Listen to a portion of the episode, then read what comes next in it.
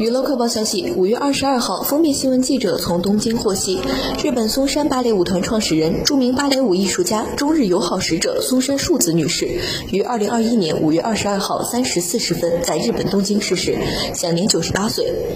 五月二十二号早间，封面新闻记者联系到松山树子所在的日本松山芭蕾舞团演员郑一鸣先生，